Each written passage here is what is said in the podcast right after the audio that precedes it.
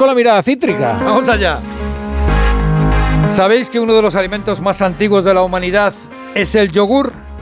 Pues lleva en nuestra dieta, lleva con nosotros desde hace más de 4.500 años cuando se inició su elaboración en Tracia, según unos, o en Anatolia, según otros. La clave de su éxito del yogur es que es fácil de elaborar, fácil de transportar y se conservaba mejor que la leche, así que se convirtió en uno de los alimentos más consumidos por los nómadas. Y aquí entra en juego Danone. Quiero Danone. Solo quiero traerte una definición que hace Rodrigo Cortés en verbolario de lo que es el yogur. Dice, el yogur es leche caducada a punto de caducar. Así es. Pues fíjate, Danone es uno de los mayores productores de yogur de Europa, de la historia, una de las primeras en fabricar industrialmente el yogur, y una empresa históricamente nómada, que se plantea ahora el cierre de su fábrica de Barcelona, donde nació hace más de 100 años, porque Danone nació en la ciudad condal y se distribuía en las farmacias a través, ¿sabéis de qué? A través del tranvía. Habían llegado a un acuerdo con el tranvía para que los tranvías pararan justo donde había una farmacia.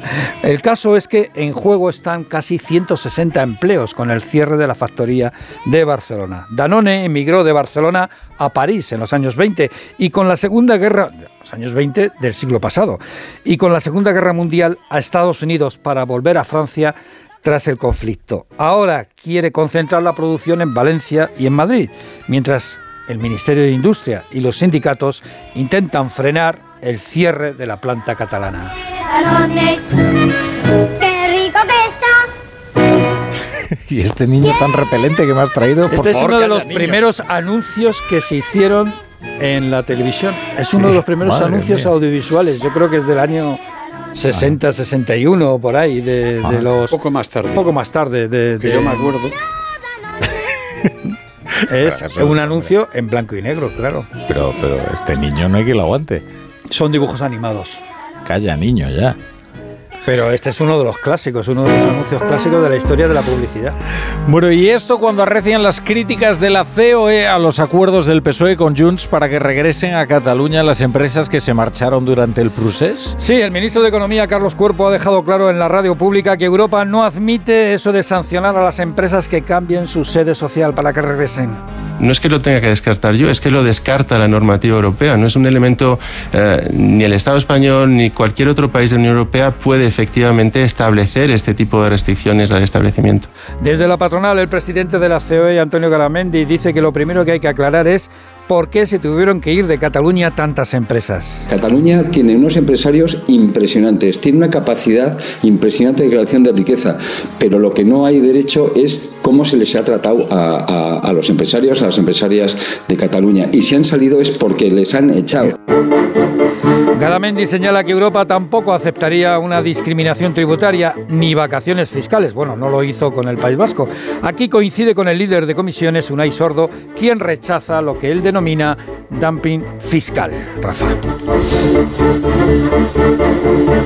Bueno, y en materia laboral destaca, claro, el nuevo incremento del salario mínimo, una subida del 5%. Sí, una subida del 5%. El gobierno ha cumplido su amenaza lanzada contra la patronal. Recordemos que si no aceptaba un incremento del 4, al final el salario mínimo subiría un 5, lo que pedían los sindicatos.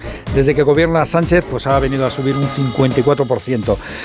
Hay que decir que las patronales acusan al gobierno de arbitrariedad y de imposición. Yolanda Díaz, la ministra de Trabajo, pues encantada.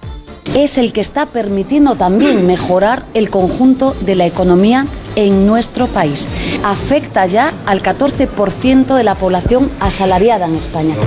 Así que el salario mínimo está en 1.134 euros por paga desde el 1 de enero. Bueno, y la otra cara de la moneda de los salarios es el coste de la vida, la inflación. El año pasado se despidió con una inflación media del 3,5%. La razón está en la evolución de los alimentos, que modera sus incrementos. Aún así sube un 7,3%. Y hay que decir que la inflación es acumulativa. En los dos últimos años los alimentos han subido en España un 20% de media. Por ejemplo, el aceite de oliva en un solo año 45% más caro, un 20% más caro.